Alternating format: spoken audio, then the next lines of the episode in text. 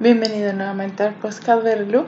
Hoy nos ubicaremos en el capítulo 37 del libro de Job, continuando con la serie titulada El hombre con palabras vanas.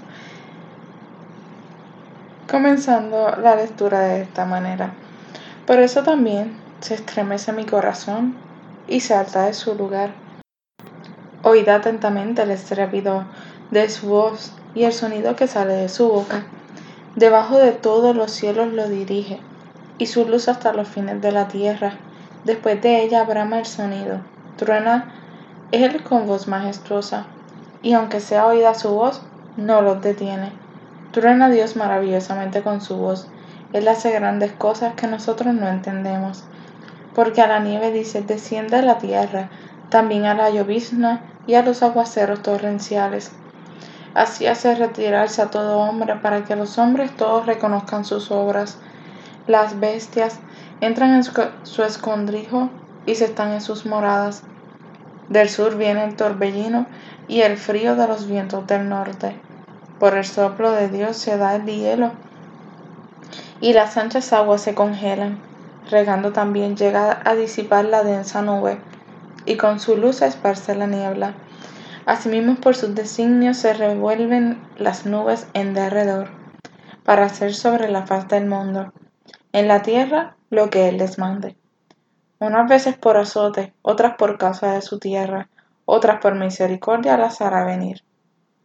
Maravillas del Creador habla Eliú con el fin de hacer entender a Job la grandeza del Altísimo, cual inigualable no se puede comparar, y que Job, que más que Dios, no es que nadie lo pueda alcanzar, que el hombre es un pobre gusano en comparación a Dios.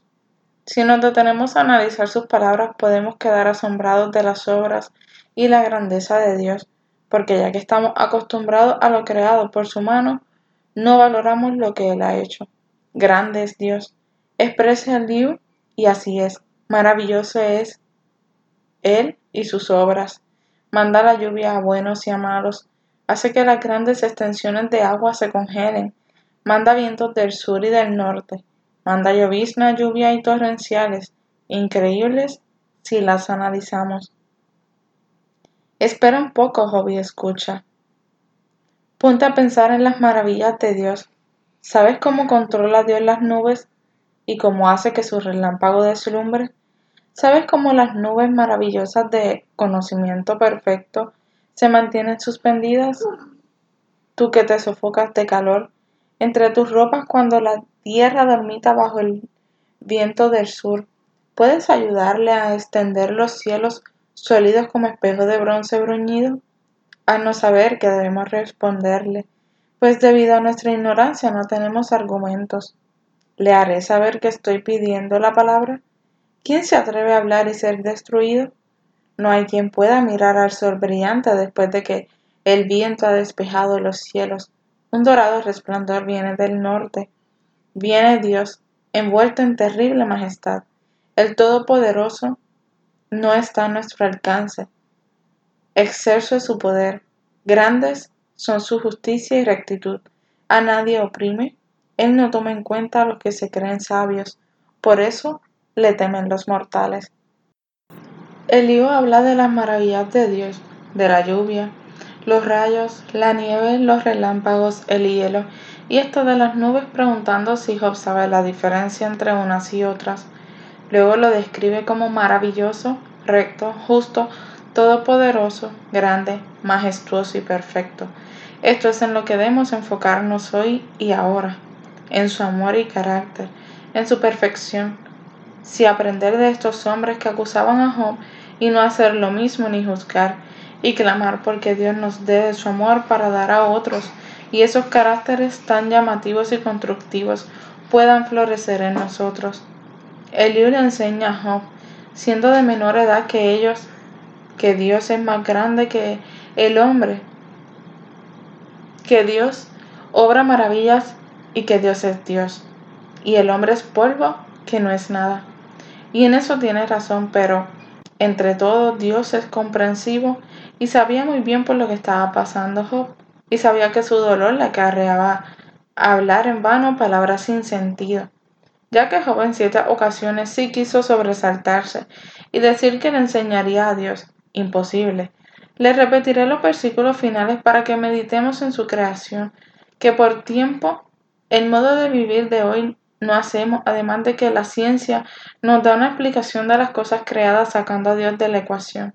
Es por eso entonces que llega en el momento que vemos el cielo amplio, como algo normal de color azul claro, sin imperfección alguna, y con todo no es un asombro, porque ni lo miramos con el ajetreo de la vida, llevamos un corre y corre, que hasta he pasado días sin verlo, y cuando me lo topo por accidente entonces digo, oh, tú estabas ahí.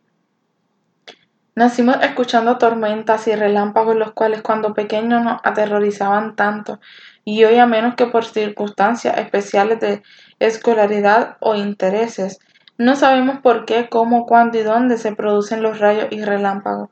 De verdad no recuerdo haberlo estudiado, y aunque ignorante parezca, no puedo mentir. Y tengo que admitir que no sé, pero con todo y eso, no gastamos de nuestro tiempo buscando el porqué de las cosas, con tanta información disponible en documentales y internet, porque lo gastamos fácilmente, desde 20 hasta una hora corrida, viendo redes sociales que lo que hace es ver lo mismo una y otra vez por un día o más, y ni hablar de películas sin sentido o que se burlan de Dios y tratan de imitarlo mencionando versículos bíblicos y dándonos en la cara con todo y eso. Ese es nuestro Dios. Todo lo que va antes que Él, antes que pararnos a mirar al cielo y dar gracias por las maravillas creadas infinitas, grandes y pequeñas, fácil de ver o necesariamente con aparatos específicos, para poder ver lo creado y cuánto nos falta por aprender hoy. El día de aceptar la matrícula para una escuela superior de las grandes obras maravillosas del Altísimo es hoy. Gloria a Dios.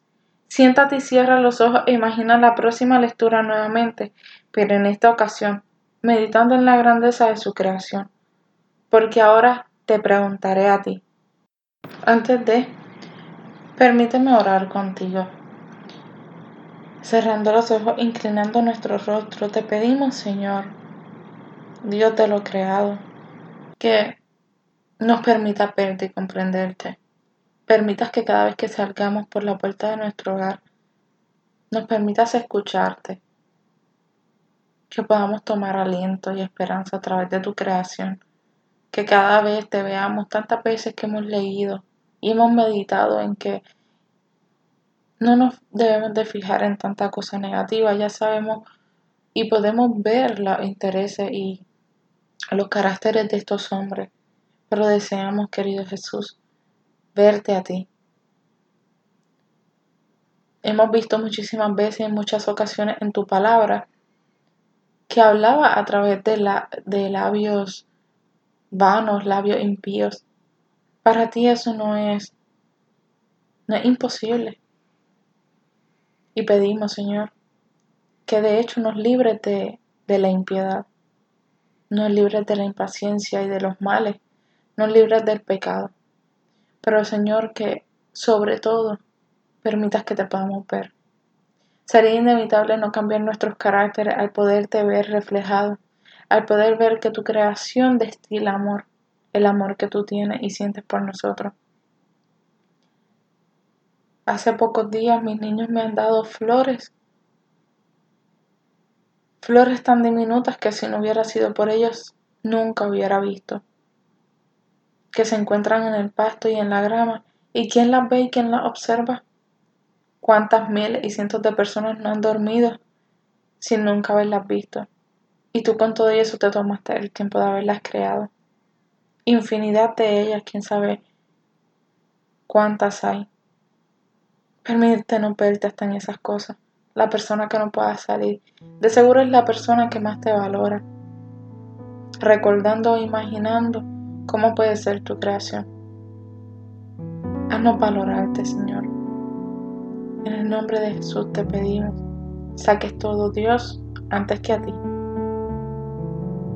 Por tu sangre preciosa, Padre Santo, por la sangre preciosa de Jesús te lo pedimos. Amén.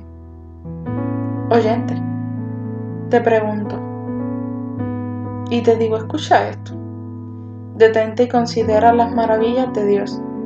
¿Sabes tú cómo Dios las pone en concierto y hace resplandecer la luz de su nube? ¿Has conocido tú las diferencias de las nubes? ¿Las maravillas del perfecto en sabiduría? ¿Por qué están calientes tus vestidos cuando él sosiega la tierra con el viento del sur? ¿Extendiste tú con él los cielos? Firmes como un espejo fundido. Muéstranos. ¿Qué le hemos de decir? Muéstrame. ¿Qué le he de decir? Porque nosotros no podemos ordenar las ideas a causa de las tinieblas. ¿Será preciso controlarle cuando yo hablare? Por más que el hombre razonadre quedará como aviso.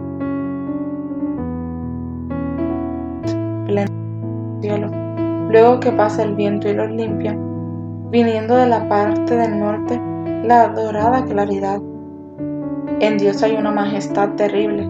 Él es todopoderoso, al cual no alcanzamos, grande en poder y en juicio y en multitud de justicia, no afligirá. Lo temerán por lo tanto los hombres. Él no estima a ninguno que cree en su propio corazón ser sabio. Con estas palabras me despido, diciendo, Dios te bendiga y te guarde, haga resplandecer Dios su rostro sobre ti y tenga de ti misericordia. Dios alce a ti su rostro y ponga en ti.